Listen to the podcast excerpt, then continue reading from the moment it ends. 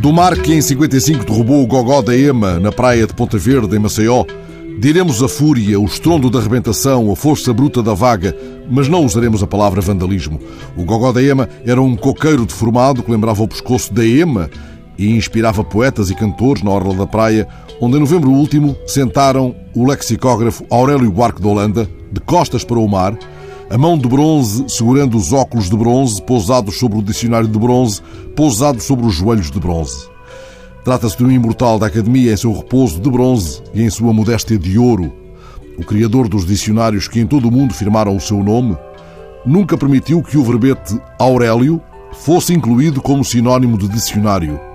Não tenho à mão aqui na rádio senão o dicionário Aurélio online, mas lá está. Vandalismo, destruição ou mutilação do que é notável pelo seu valor artístico ou tradicional.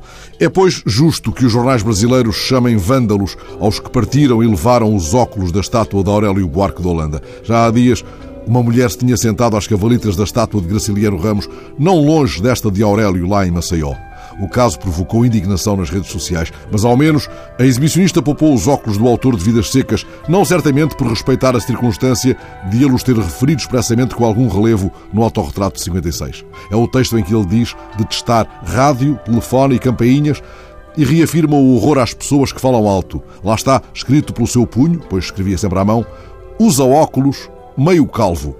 A abusadora, que se encavalitou em Graciliano, ao menos poupou os óculos, mas essa não tem sido a regra dos vândalos de estátuas na orla da praia, quer em Maceió, quer em Copacabana, onde Drummond ficou nove vezes já sem óculos. Em finais de janeiro, o Globo mostrava o trabalho de um soldador repondo mais uma vez os óculos na face de bronze do poeta. Ora, é justamente no poema de Sete Faces que Drummond fala de óculos. É aquele poema em que ele evoca o anjo torto e o seu amparo estimulante, o anjo que o instiga a ir e a ser gauche na vida. Passa o bonde cheio de pernas, é esse poema. E os olhos do poeta em bronze já não perguntam nada. Apesar da unanimidade póstuma em bronze, tem poucos raros amigos, ao que assevera o poema, o homem atrás dos óculos e do bigode.